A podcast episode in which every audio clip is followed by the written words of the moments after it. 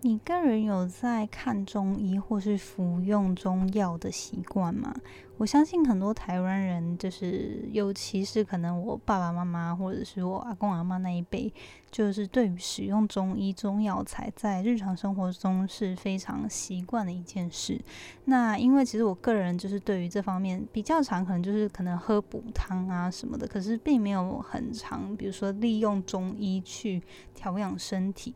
嗯，但是随着年龄增长嘛，然后我常常也会去关注，诶，是否有一些比较天然的方法，我们日常生活中可以，比如说透过使用一些药材啊，或者是比如说做某些穴道按摩啊、针灸啊等等，可以帮助调养身体的这些事情。那就因为偶然。的机会呢，我就发现 I G 上有个 account 叫做柴胡，然后他就是一只很可爱、很可爱的柴犬，然后穿着中医服去讲解很多实用的中医知识，然后中药相关的一些小常识啊等等的，然后我一看就非常喜欢，也很。很常看他们分享的内容，今天呢就非常荣幸可以邀请到柴胡的妈妈，就是这个账号的背后的创作人，她叫做胡心芳，来跟我们分享她个人呢其实如何是进入中医，然后她老公其实也是职业的中医师，因为中医对于心芳的求学过程中呢，其实有一段非常有趣的故事，透过中医帮助她调养了身体，并且克服了常常考场。会怯场的这样子的焦虑，那我真的听了之后收获觉得很多，然后希望今天新方的故事也可以对于可能有一些考生或者比较年轻的一些听众可以有一些启发。我们也聊了一些很有趣的话题，比如说对于中医的迷思啊，然后他也跟我们分享一些他日常生活中建议大家可以使用，透过中药材或者是一些中医相关的活动。帮助大家生活过得更健康，那我们就开始今天的分享吧。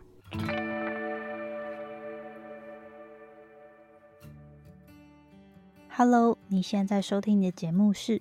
那些学校没教的事》，我是 Janet，是这个节目的主持人。在这里，我们会分享各种关于自我成长以及打造软实力的实际应用工具与心法。我致力于分享如何学习那些传统教育没有教导我们，但是可能影响我们达成人生成就的各种技能。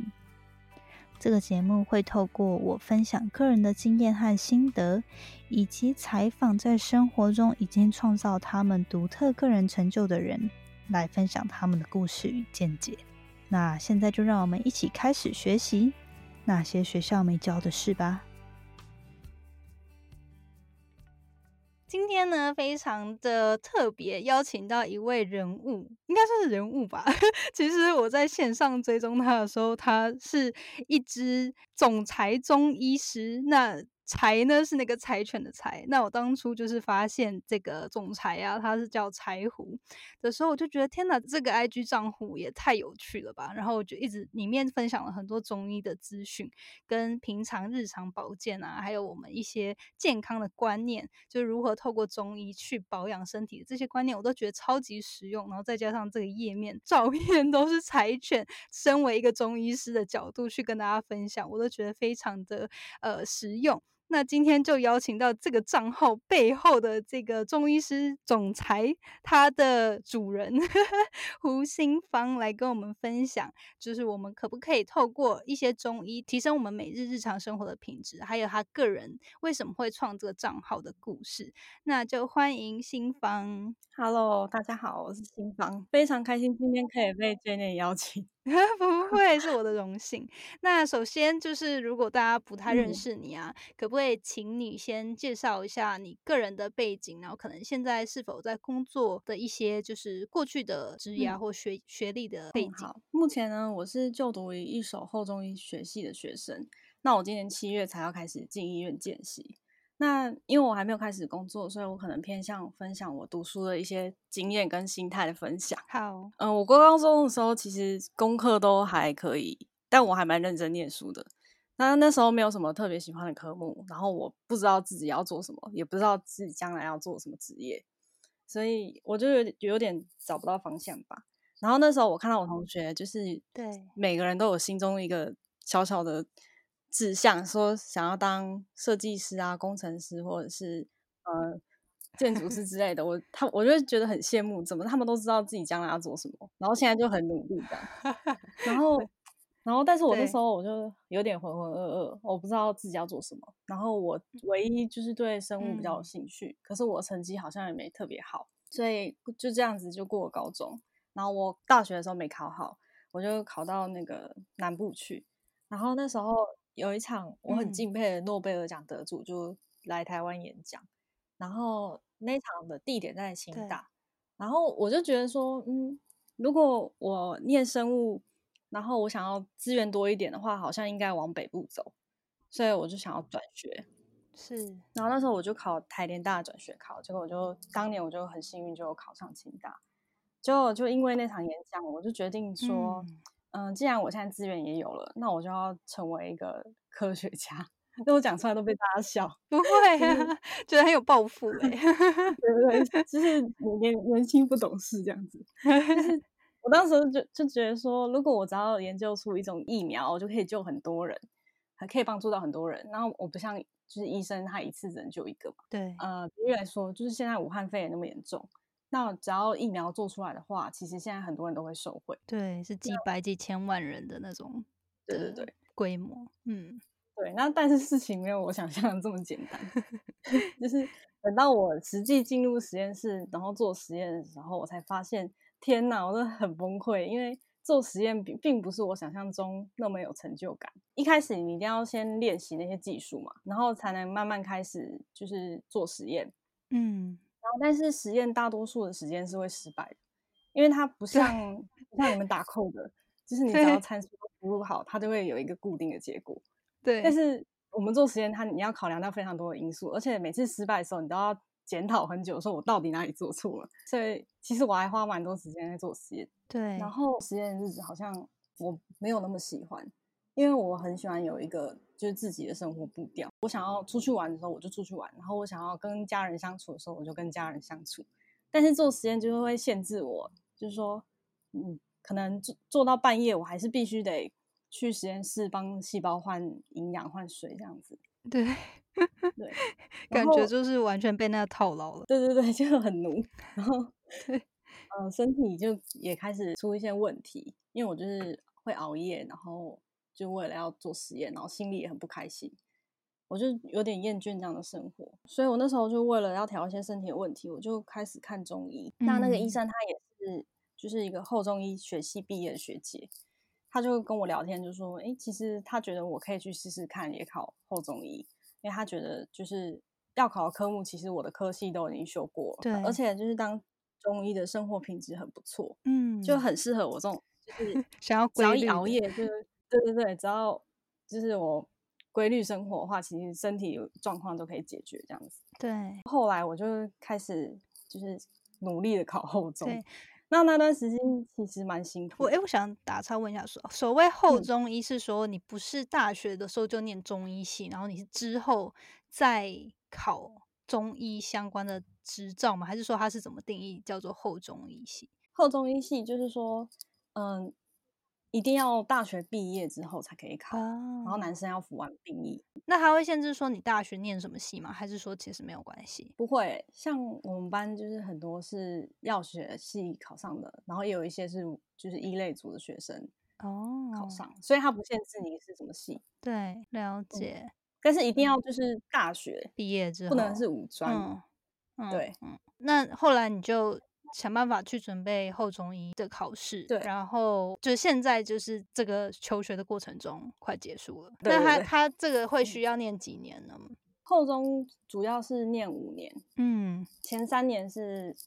在学校上课，医学院上课，然后后两年的话就是到医院去见习实习这样。然后之后毕业的话，就可以考执照，考完执照就可以执业。嗯嗯嗯，跟一般那种高中毕业不一样。跟一般高中毕业是什么意思？就是学测的时候不是可以上中医系嘛？对对对，那那那种中医系就是念七年哦，了解。然后因为我们念五年，是因为我们之前已经修过一般的基础科目了嘛，普通生物、普通化学那些。嗯，那我们就是五年的，就是不用修，因为之前都已经有那个学分了。然后还有一些通识课也不用上，嗯所以我们就是专注在就是专业科目这样。了解，但是它其实变成说，可能你原嗯本大学念的某个科目已经念了四年，然后你再去呃考后中医的时候再念五年，所以总共是九年。可是如果是一般高中毕业 念完之后就想办法进中医系嗯的话，那是七年这样子。哦，了解。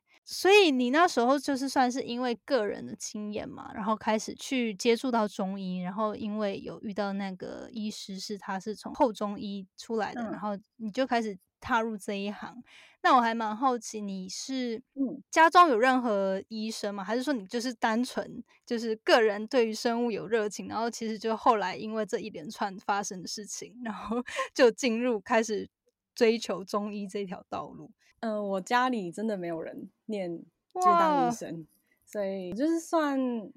家里蛮特别的很优。秀诶、我觉得还蛮多，就是像我过去访谈啊，或者是我个人周边的嗯。朋友，会觉得说，嗯，很多时候，其实一个人的职业还蛮容易受他家人过去背景，就家庭背景嗯影响的，就是走工科啊，还是走商啊这些的。所以我觉得，就是你家 家人没嗯有这样背景，然后自己选择要念中医，真的还很优秀。但其实他们都还蛮支持我的，就觉得嗯，我这样换个跑道试试看对。对，看到你之前有讲考试那部分，然后我在嗯想说，是不是想要聊一下那部分？那个算是大学毕业吗？到到考后中之前吗？对，那时候我是从大四我就开始准备考试，因为后中医系它主要有三间学校有，嗯。就是中国医、慈济跟义义手，嗯，然后他们都是独招的，然后一年，所以一年会有三场考试，哦，然后我就就是考到毕业第二年，就是之前都没有考上，然后我还就是蛮挫折，然后 一度还想说，那我干脆放弃去工作好了，对。但是又想说，我好像也找不到什么好工作，然后就继续考。对，然后那时候就是对自己蛮蛮没有信心的，就觉得说我怎么就是考不上啊，然后对自己会产生很多怀疑，嗯，然后可能心里就是有点受到影响吧，因为你的同才都已经出去工作了，而且就是都有收入，然后你却就是还待在家里就念嗯。书，相较之下，这个那个压力就会很大。对，对，当时我就就是我去考试的时候，我就发生一件蛮有趣的事情，就是说我我那天突然就是在考场上，我就是手很抖，然后我一直没有办法专心在我现在正在考试的那个气氛嗯当中，一直没有办法思考。然后平时其实我就是背了很多东西嘛，然后我瞬间就是一片空白，完全就是没有记忆。哇，感觉好可怕哦。对，就是就是在那个当下，你没有办法就是做任何事嗯情。可是你现在就是在考试，所以你当然会就是考不好。对然后我就觉得我可能要看医生，所以我就是去挂那个身心科。嗯然后他就跟我说，就是我就是焦虑症。然后，但我觉得我自己没有那么严重，说要被贴条标签是焦虑症。对，我就把我自己想成是就天生比较容易紧张，嗯因为我以前从小就是考试经验就很糟了，就是我国中机测就已经很紧张，然后没有考好。嗯，然后我以前是英资班的嘛，然后我准备演讲比赛准准备了很久，但是我最后比赛那一天，我站在台上就是三分钟的讲书话，然后大家都傻眼。还有就是我高中职考的时候，我数甲就是太紧张了，因为数学是我最不拿手的科目，嗯所以我就就只会写四题，就是结果就是二十八分反正就是我的考试经验都很糟糕，然后只要是大考前一天，我就是一定会有状况，就我一定会拉肚子，一定会心悸，一定会失眠。哇，但是那时候我觉得我好像没有那么严重，因为大家好像也也也都会紧嗯张嘛，我跟大家一样，我就没有很在意。但是就是我到考后中医的时候，我才发现原来我是这么严重，嗯，就是会居然会影响到我考试当下的状况。对，所以那时候我去看挂身心科的时候，医生就跟我说，其实我这个问题还蛮常见，但是我就是特别反应会比较明显，所以他就开那个镇定剂啊、安眠药给我吃。因为那一年还有两场考试还没有嗯考，嗯，就是就是吃了一个月，然后那时候就维持的还不错，但是因为吃那个药的关系，就是你的情绪起伏就是完全没有，就是你不会 不会开心，也不会快乐，然后对什么东西都没什么感觉。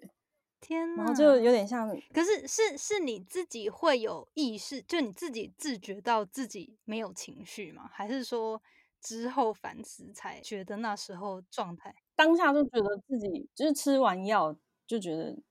嗯没有什么情绪啊，每天就是过一样的日子啊，所以就是就算可能当下发生了嗯什么好消息，然后你自己也会发现，哎、好像就就是没有什么起伏，自己会意识到这件事就对了。我觉得比较明显的是我，因为我那阵子都是去处于一个很不开嗯心的状态，因为考试没考好嗯嘛，所以然后我去看完医生之后，我吃药，我就觉得嗯好像也没那么严重，嗯，然后就。觉得那个忧郁的情绪没有那么明显，然后我就是专注在就是我在念书这件事情，然后准备一个月这样，嗯。所以那时候其实不会有特别开心的感觉，是嗯正常的，因为就是说都在念书嘛，也对。没什么好开心的，但是也不会难过，啊。然后后来就是我，我觉得当当时真的还好，我有去嗯。看医生。虽然那整个状况好像不太对劲，但是就是因为有看，所以我才能考上现在那是个学校。就是我就发现我就是特别容易紧张之后，其实很多时候我就会特别注意自己的状况。就好比说我们可能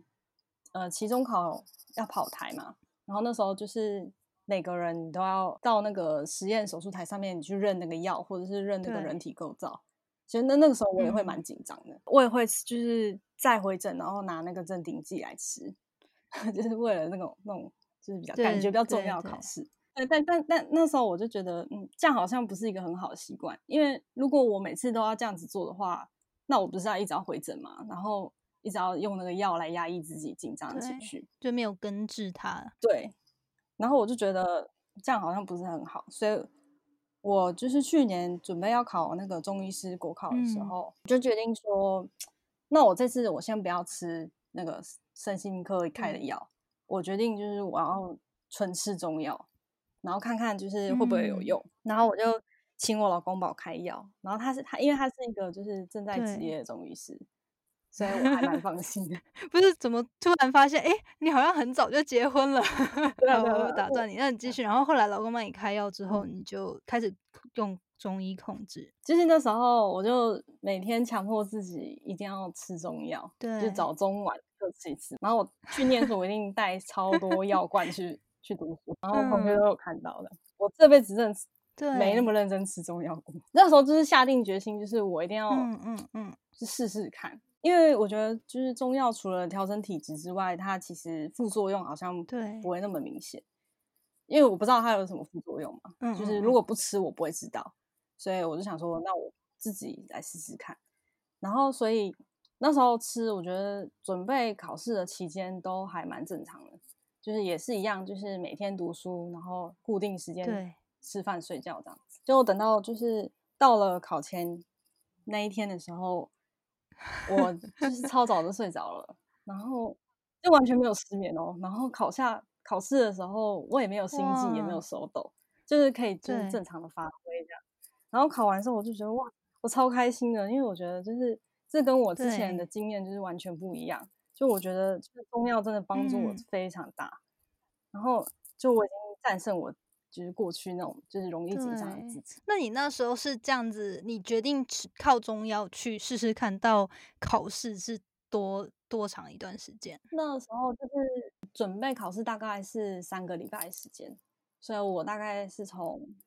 三个多礼拜前就开始吃。哦，那还蛮短的，我还以为至少要几个月。这个因为、哦但我还蛮认真吃的啦，就是我一定不会漏掉，就是有漏掉我也会把它补吃回来。对，嗯，所以后来就考考完了，然后你也就个自己因为这样亲身经历过中药的中医中药的好处，也让你嗯更加信任中中医这这个学术，对不对？就是因为这件事情让我对中医还蛮有信心的。我觉得就是因为一定不止我有这种状况，一定还有很多人也有，那甚至他们可能还比我更严重。所以我觉得我所学的东西就是非常有用，也可以帮到很多人。嗯嗯对嗯，所以我就觉得说，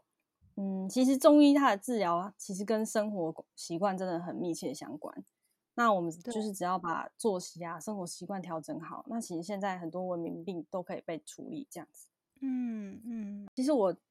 前年暑假的时候，我有去北京交流，然后那时候我去北京中医药大学有听一个郝万山大师的演讲，他的那个主题就是在讲中医他怎么去治疗忧郁症。那当下我感触蛮深的，因为我想说，就是现在很多人真的都会蛮忧郁的，然后就是有这种情志上困扰，但是好像去看身心科。好像也没有，就是比较好，对，这是我的感觉啊。嗯，对，那那毕竟我不是忧郁症患者，所以我也不能做什么评论。但是我觉得，就是发现中医其实也是一个新的治疗方法，我就觉得，嗯，说不定大家可以试试看。对，然后因为我觉得说，我很懂那种身体有一部分没有被把没有办法控制的感觉，嗯，所以我们可以就是换个方向思考，说其实我还有很多东西可以。控制，好比说我要怎么治疗自己啊，然后要用什么样的态度去面对，就是你不喜欢的那个自己。对，我觉得这个说的非常非常好，就是尤其像比如说像现在疫情嘛，很多东西是外界不可控的。的事情，然后就会导致大家都人心惶惶啊，或者是生活步调被捣乱啊。可是后来反过来想，你你其实生活还是有很多自己可以控制的事情，比如说你每天要几点起床，要要做什么，要不要运动什么的。所以我觉得就就回到你刚刚说，就是其实转换心态，其实还蛮多时候就就可以蛮大大的改变我们的状态吧。对，就算就算现在大家。因为疫情关系，然后你在家工作嘛，但是我们还是可以把时间调成，就是你跟你平时上班的那个节奏是一样的。嗯，然后所以你就在那个那段期间，你可以专心的上班，然后不会被家里的其他一些娱乐影响。对。接下来我就是想要问说，你现在其实已经就是就读后中医，已经一段时间，准备要去医院实习了嘛？那为什么是有什么样的契机让你当初会想要成立自己的一个 IG 或是脸书的账号去分享，比如说这些中医的小知识呢？因为，呃，我是一个资深的乡民啊，就是 你知道 PPT 吗？对，我知道，但是就我个人蛮少看的。反正我就是还蛮常看那个 PPT 的，然后我就觉得发现，只要只要讲到中医，大家就是一直在骂，然后就是说。他们都不相信中医，那我觉得那是巫术啊，是伪科学。然后我是觉得，嗯，怎么会这样子？就是大家感觉都是觉得是蛮高的人啊，然后就是一昧的批评这样？受过教育的人怎么都这样乱说？对，所以我就觉得说，嗯，很多人其实不相信中医，然后也有对他有很多迷思。对，那其实因为我们从小到大的教育都是那个西方教育、西方医学的概念去建立起来的嘛。所以，我们很容易就是用西医的角度去检视中医的东西，所以我们就会觉得，哎，它不科学。但是，其实我觉得中西医它都有存在的必要性。就是举例来说，如果西医研究是硬体的话，中医就是像那种研究软硬体之间的那种互动联系关系，因为它主要就是在研究那个动态循环啊，就是气血的循环这样子。嗯，那我觉得，如果中医真的没有用的话，其实健保也不会纳入给付的项目。对，所以我那时候就想说。我为了让想要让更多人知道中医，它其实是很生活化一件事，而且其实就是它是很科学的。我觉得应该有一个平台来传递这个概念，然后就是用一种浅显易懂的文字来表达，就是不会那么难难懂，然后不会觉得哎你好像在画胡乱这样子。所以 对那时候，因为那时候的我，我是刚考完国考嘛，就是我战胜那个 焦虑症的时候的我，我就我就开始准备要结婚。然后我那时候就是为了要减肥，对，拍婚纱照，然后我就是找了很多减肥相关的资料，然后我就看到就是很多营养师啊、重训教练，还有那种瘦身成功的人，他们都做那种知识型的 IG，对，然后每天我都会从那些图文就是得到非常多的资讯，我就觉得哎，或许我也可以来做一个中医的 IG，就是平时分享一些很实用的资讯，让大家也会。可以收藏起来，这样。我刚起步的时候是还蛮没有头绪的，我就是就是在看说，哎，别人 IG 怎么设计啊？所以我光设计版型我就花了三个月。然后我一直在想说，要怎么用，要怎么样用一些就是很吸睛的素材去呈现它。对，因为中医很让很容易让人觉得很无聊。对，或者是就是觉得好像是爸爸妈妈还阿公阿妈那一辈的。对对对。所以我就想要让人觉得，哎，我可以多为了看这个图，然后多停留几秒，这样子也好。对，所以我就想，刚好就是想到说，哎，我可以用我们家的狗狗，哎，就是我跟我先生一起养的柴犬。对，那它的名字就叫柴胡。嗯然后，因为当时养它的时候，就觉得它的颜色啊，很像那种中药柴胡的颜色，就是外黄内白的。然后，还有我们就是因为中医而结婚，然后我姓胡，所以柴胡这个名字对我们来说就是很有意义。他又很长得很讨人喜欢，就大家都觉 得它超可爱。所以我就决定就是要用它来当主角讲解，然后也不会有版权的问题。嗯，所以我写文章的时候，我就想说，那我要用柴胡当中医师的角度去阐述一件事情，然后希望可以让读者觉得哎很亲近，然后很好懂，但是好像又不是没根据这样乱讲。对我那时候看到你介绍柴胡的由来的时候啊，我还特别去查，因为我不知道柴胡到底是什么。然后查了之后发现，哎，真的很像哎，就是外黄内白。接下来就是我觉得，因为我个人就是工科背景嘛，然后对于医生，就家中也没有医生，所以我还蛮好奇，可不可以你请你大跟大家分享说，中医师他的每一天，假设比如说他的工作职位跟工作内容大概包含了什么这样。那呃，因为我我是念学士后中医系嘛，所以它其实跟一般我们知道的中医系是一样的，就是只要毕业之后呢，我们就是到医院啊，或者是诊所去工作。那这两种的话，没有分哪哪一种比较厉害，因为呃，在医院上班的话，我们除了看诊之外，还要做研究、发论文。然后如果是在诊所上班的话，就是就是看诊，然后治疗这样。那其实，呃，要怎么选择的话，就是看个人的职涯规划，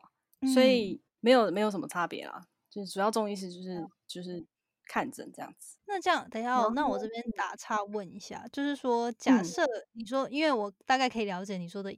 个人看个人偏好或他的职业规划，他可以选要在医院还是诊所发展。不过，我蛮好奇，就是说，呃，如果他选择医院的话，那他是表示，你你这边有提到，就是说可以他会做需要做研究啊，或发表论文。那是这这一类的人，可能是比较是未来希望走学术吗？还是说怎样的人会想要走医院这一条路呢？我觉得不一定哎，因为在医院上班的话，其实。工作时间会比较弹性，因为你有很多同事可以帮你轮，就是带诊轮班这样。然后，但是如果诊所的话，就是你那个时间你你不能请假，你一定要到，因为会怕就是地区性的患者流失嘛。对对，所以诊所的话，就是你的时间会会被绑住，然后你没有办法轻易的请假。这跟我的直觉想法还有呃。一开始想的颠倒，我还想说哦，如果你是自己有诊所的话，说不定你时间还比较弹性。不过你这样解释其 实也很很合理，因为就是医院资源比较多嘛，然后大家就可以比较容易轮班。嗯，对。然后诊所的话也有分成，就是你要给别人请，还是你要自己开当院长？对。那如果你给别人请的话，你就是嗯，可能会有点业绩压力，就是说如果你人数没有到。可能会有点紧张，对对对。那如如果是你自己开的话，你就是要管理那些成本啊，然后还有背后一些营运的东西，这样。对对。所以，身为中医师，是不是真的样样都会？比如说把脉啊、针灸啊、什么拔罐啊这些 东西，是是都你们过去都要学的吗？对，就是就是我们会从念书的时候就开始学嘛。但其实，在台湾，你要当一个中医师，真的很。很辛苦，因为你要学的东西太多了。然后像是我们开方是开中药嘛，所以中药每一种的功效跟药性你都要会。然后你要思考说，哎，我把这些药开在一起的话，会不会它们药性之间有交互作用？然后你都要思考进去。然后还有就是针灸的话，就是我们针穴道，我们最基本最基本就是十二经络的穴道，你都要会，都要记得。之外呢？有有时候大家还会去学一些，就是不是在十二经络上面的穴道，对，还要就是看一些必读的经典啊，像是《伤寒论》啊、《温病条辨》啊这些，所以就是要学的东西还蛮多的。然后把脉的话，也是我们就是问就是问诊的时候一必备的工具。针灸也是治疗方方法中必学的嘛。然后平时我们其实一定很多人不知道，我们平时也要学西医的科目，像是解剖啊、药理啊，还有一些内科、妇科、外科、儿科、小儿科、肝胆肠胃科，那那任何你想得到的科，其实我们都要说学分。对啊，那因为这其实学科西医的科目，我觉得还蛮有用的。就是除了帮助我们诊断比较有效率之外呢，你也可以评估说，哎，这个患者他现在是不是会有生命危险？那我是不是需要帮他转诊，让他去做更详细的检查？而且就是常常患者他会拿他的检查报告或者是药单来给你来问你，然后如果这些你没有学习的话，说真的你也回答不出来。对，那你就会丧失患者的信任。所以其实，在台湾念中医真的非常扎实，而且很辛苦。那这样其实说起来，就是台湾念完中医，其实它是有，就是有点中西合并了。他其实有西医的背景了，然后但是他又知道中医相关的知识。对啊，真的要懂好多。对啊，但是但是我们并不能就是考西医的国考哦，因为你可能比如说你没有真的去开刀或什么之类的。对对对，没有那种实际的经验。嗯嗯嗯嗯，那我觉得接下来就是像你刚刚有提到嘛，就台湾人其实还蛮多人，尤其是我觉得年轻一辈的，就对于中中医有一些迷思或误解。可是其实我觉得。相信，就是我我蛮相信中医其实是很多台湾人生活啊跟文化的一部分，因为我还蛮多亲戚其实都有。规律在透过中医调身体，就是什么痛风啊、关节痛那种，就是他们都规律在吃中医。只是因为我个人成长过程中比较多还是接触西医，所以我觉得可不可以就是请你以专业角度去跟大家说，呃，比如说中西医的优劣势，然后去破解一些是大家 一般是不是中真的中医就是温和不伤身，然后西医可能就是很。一呃，就是它就是对上算是对症下药，可是它可能副作用很多，这些是否是迷失呢？然后是否哪一些东西是真的对以台湾人或亚洲人的角度去比较呃比较好使用的方法？嗯，好，嗯，我觉得中西医都有它的优势跟劣势，没错。像中医的缺点就是它没有办法开刀嘛，然后也没有办法处理那种外伤很严重、车祸的那种患者。然后性命很危急的患者，你最好也还是看西医嘛。嗯，然后还有中药，它其实非常大量的去生产制作，因为它是从自然环境中去萃取出来的，像是那种植物、动物跟矿物，那这些资源都是有限的，你没办法一直生产。然后西医的缺点的话，我觉得就是药物比较需要担心副作用部分嘛，因为它毕竟还是合成的，然后很容易对身体造成有负担，像是。你常需要一点时间去做临床研究，你才能确定说它到底是不是对身体有伤害。有时候可能你一款药上市二十年，才突然下架说啊，其实它对身体有致癌性，那这个时候你已经来不及了。对所以我觉得还蛮危险的。所以很多慢性疾病，西医其实也没有药它可以根治，就是要一直吃药。对，这样累积下来，其实对身体的伤害也蛮大的。嗯，但是我觉得中药它其实，在临床上面已经有两千年的经验了。虽然说它的药理并不是说不，并不是以 paper 的形式去发表，所以我们对就是常常会觉得说，那它不是 paper 写，的，那我们就觉得它不科学。嗯，但是所以我们就是要反而要好好的去检视说它正确性到底是不是真的，然后去把它去无存精起来。所以现在很多医生他就是会做研究嘛，发表论文啊，然后去证实就是中医中药的功效这样子。嗯嗯。然后养生的话，我觉得，嗯，我觉得只要是人都可以都可以用中医的方法，哎，不只是台湾人。然后平时的话，就是遵循几个要点吧，就是嗯，规律生活啊，然后饮食有节制，不要过度操劳，也不要过度行房事。那其实对现在人而言，能做到这些都已经很了不起了啦。就是你要说不熬夜，真的太太少人不熬夜了，对对吧？所以我觉得可以找一个自己信任的医生调身体做保养。但但是如果你身体真的有哪里很不舒服，或者是你觉得可能需要做检查的话，你就去西医那边做检查。比较紧急急迫的问题，就赶快先去西医看这样。嗯，我之前就是真的被你分享的内容都觉得。很很不仅吸睛，然后我就很爱回去看。有一次我就是有一天，然后就觉得没事，然后就想说，哎，就看彩 虹的照片很 疗愈，然后又又可以学到新知。然后就比如说你之前有分享怎么保健身体啊、养颜美容，然后治疗便秘啊之类的，我都觉得呃对我来说还收获蛮多的。那你会不会建议，就是哪一些东西，比如说中医是很像前面提到，蛮好是利用来养生的，有没有什么嗯中医上面的行为或者是药品、食品之类的，你会建议大家可以去尝试？那它是可以帮助大家日常生活过得更健康的。其实我觉得中医对我而言，就是说你要认真的对自己的生活负责了，也就是说你规律作息的话，其实。身体就会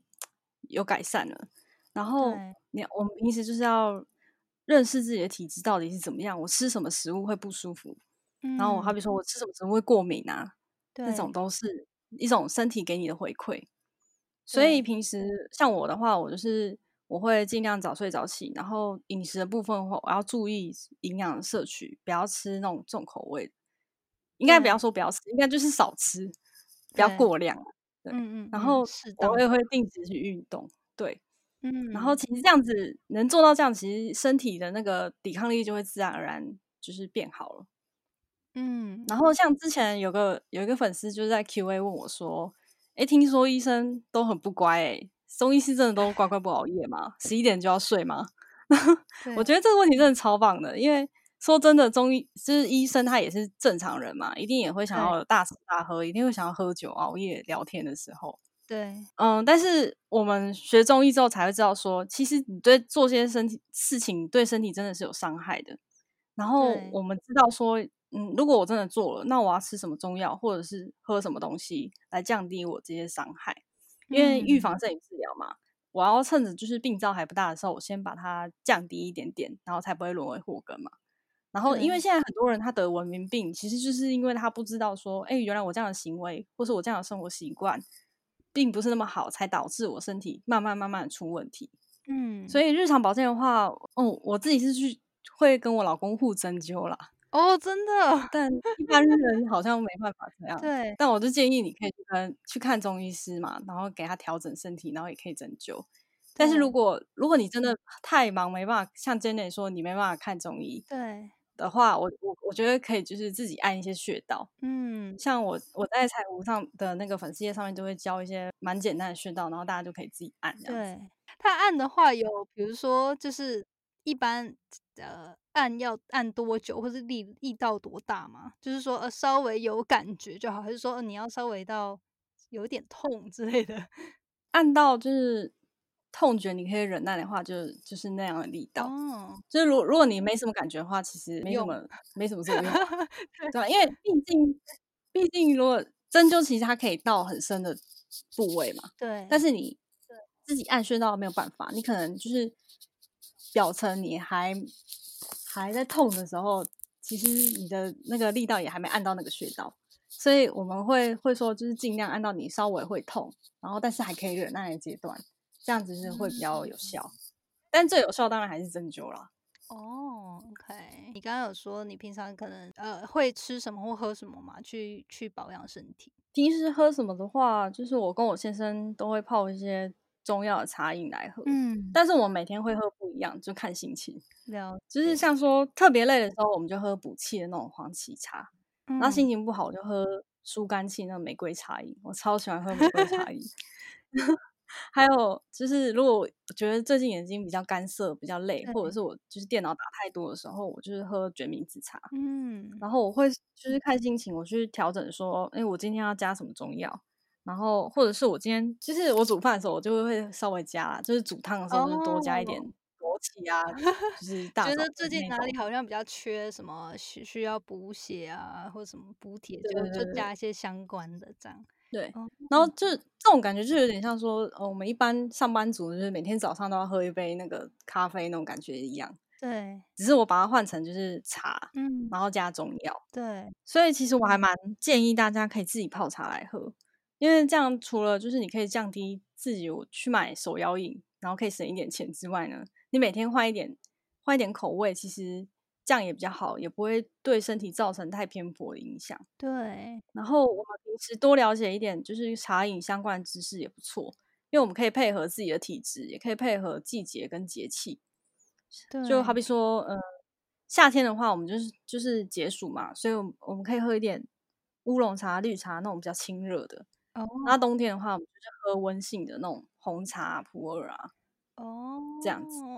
那我这边想多问，那你一般来说，因为可能你你本来就已经很习惯接触中中药材，那如果是一般嗯听众啊，他家里可能没有的话，你会觉得说，那他们就是去，比如说去中药房，然后买一些基本的，像你刚刚提到的黄黄芪呀、枸杞嗯跟什么红枣、大枣这些吗？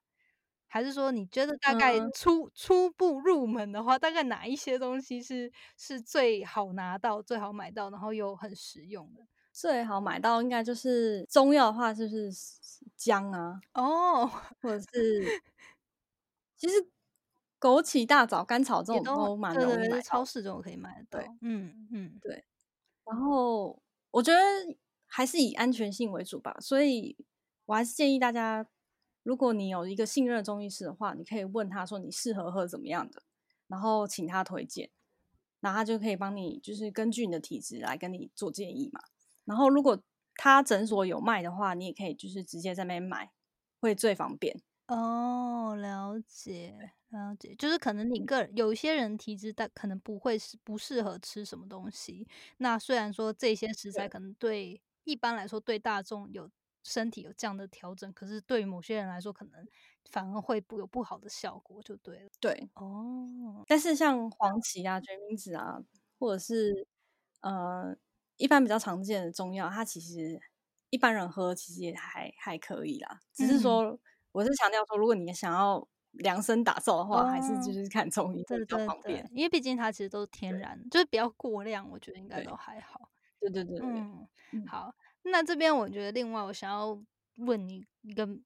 我我困惑很久的问题，就是说，因为我嗯。人在美国嘛，然后我刚来美国，非常嗯。不习惯的一点就是，如果你去吃饭，他基本上给你的水都是冰水，是那种不是只是单纯嗯冰哦，是那种一杯然后里面加满冰块 加水的那种，就是他们就是嗯 standard 就是给大家冰水。然后我就因为我个人嗯其实是生理期来还蛮容易痛的那种，所以呃，一嗯般来说我我平日就不太会吃冰的啦。可是我就会觉得说，诶，美国人嗯这边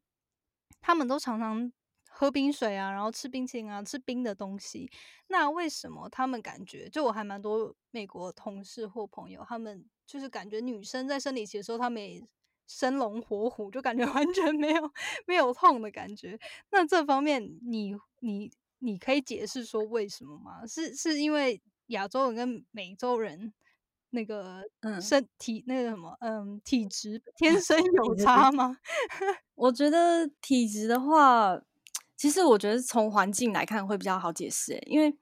像我之前有去过美国啊，像嗯，台湾的四季就没有美国那么分明，不像他们冬天会下雪。对，然后空气比起来的话，就是台湾就是湿湿热热的，潮湿，可是美国那边就是很干燥，对，所以我觉得这可能就是是一个原因呐、而且我觉得美国人跟台湾人的饮食差距也很蛮大的，嗯，我相信你一定很深刻体会。对，那这些原因都会让体质不一样。那我们中医师常说，哎、你吃冰不要吃冰，会因为会会经痛。对，我觉得是因为台湾真的天气太炎热，所以很多人他就会吃冰啊，喝凉的来解暑。对，但是他会忽略说，这个冰它是一种寒性物质，它可能会阻导致你的经络淤阻。嗯，然后其实其实不只是吃冰啊，其实你做一些事情，像是你喝洗冷水澡啊，或者是你穿低腰裤吹到风，然后你赤脚踩那种踩到踩到那种冷冷的瓷砖太久，也也可能让寒气就从那个你的肝经循行就进去这样子，真的所以就可，能会经痛。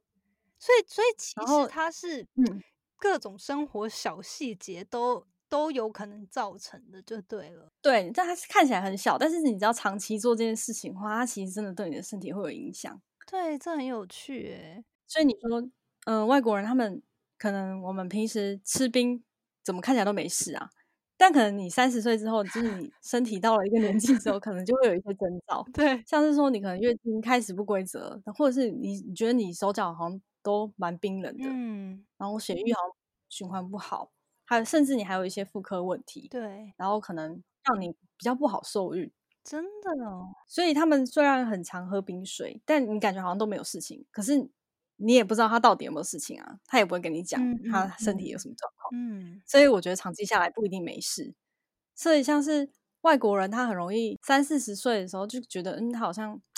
开始有衰老的情况。对像我们亚洲人就好像不会有这种这种感，觉。老化速度其实亚洲人跟欧美差蛮多的。对，嗯，那我觉得这个可能跟内分泌比较蛮蛮有关系的。嗯因为像在中医的看法之中，就是我们人啊、生长啊、衰老啊，还有生育，这些都是跟肾气有关系。所以，如果我们要防止衰老速度过快的话，我们就要维持肾气。肾气，所以简单来说的嗯话，对，就是女生我们除了要保养外表嘛，就是你身体要好好保养，对。这样子你才内外都顾到，你才能保持青春。那肾气，如果你要建议的话，哪有哪些基本的是可以做会保养肾气呢？我觉得这就是熬夜，就是哦一定要早一点睡。对，你睡觉睡得好，其实肾气的收藏会比较好。嗯嗯嗯，女人真的很辛苦，就不仅外表要控制，就是你内部也要就是打理好，它才会有一种，因为有些人就是你会觉得说，哦，她外表，嗯，就有些人你可以完全感觉到他就是由内而外的那种容光嗯。焕发，但是有些人你就是觉得他可能是透过化妆啊，或者是外表去去嗯。把它装饰出来。嗯，好对，这可以多研究诶，感觉非常的棒。好，嗯，那最后我就是想要问，请教你，因为我会请教每个来上节目的来宾，就是说，如果就是像你过去有这么嗯很多的求学经历啦，还有从中有转转学业、转呃背景的这些经历啊，那到现在嗯。可能准备已经要去实习，然后未来可以职业这样，嗯、你如果可以给自己年轻时一个建议，那可能会是对几岁时的自己说什么呢？其实这个问题是蛮好的，但我真的想了很久，因为我第一个想到的是说，我应该跟十岁我说，我真的要早点睡，不然我现在真的太矮了。小时候真的不懂事，哦，所以小。时候睡饱是真的嗯。会促进长高，就对了。对，真的影响还蛮大的。那也是现在学了我才知道啊。对，没关系，你现在给这个建议，那我们听众可能准备当爸爸妈妈的人就会知道要督促嗯小孩去早 真的真的要早睡。但是如果对认真讲的话，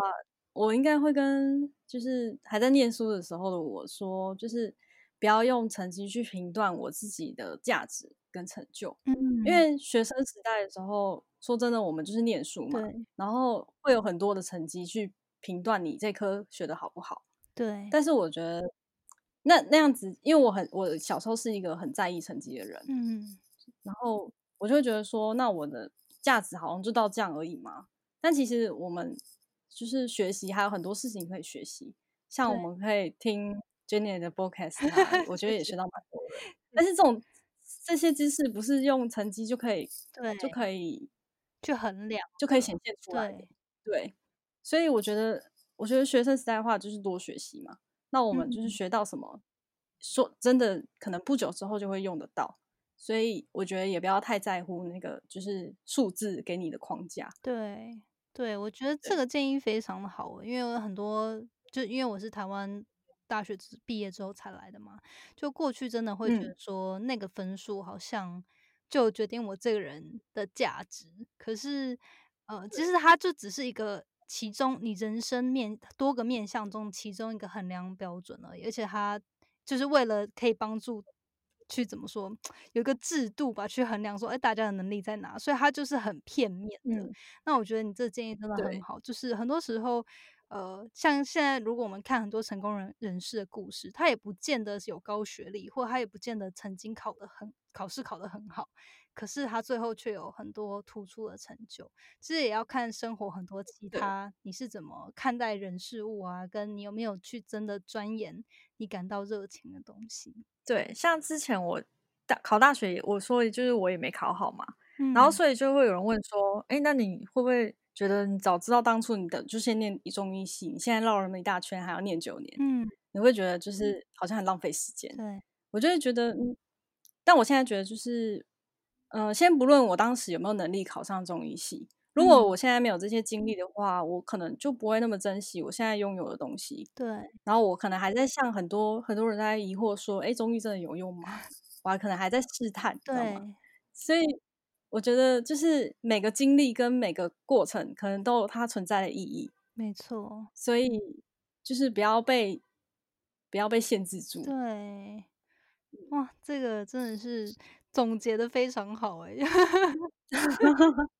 好，那今天真的很谢谢新芳来跟我们分享，并且帮我们破解一些对于中医的迷思。那如果大家想要多认识你，去追踪柴胡，还有你分享的中医知识，可以去哪里找到你呢？嗯，目前主要我就是经营 IG 跟脸书。那主要我都会在 IG 上面，就是跟粉丝互动，就是周末的时候我都会问大家 QA。对，那大家可以就是有问题的话，就是也可以来跟我问问题，我都很欢迎。嗯，然后我的 IG 的账号是 dr 点 cx 五。嗯，我之后再把链接附上去。我脸书的话就搜寻霸道总裁教你中医，才是。总裁的才是柴虎的柴犬的柴，对，这个这名字真的很 catchy，就我之前就觉得哦，有唤起我国高中在在读言情 小说的时候的记忆。对对对，好哦，那今天真的很谢谢新芳，期待未来可以看看到你分享更多实用的知识。好，也谢谢娟姐今天给我这个机会，可以让我就是跟大家聊聊，就是有关于中医的东西。不会。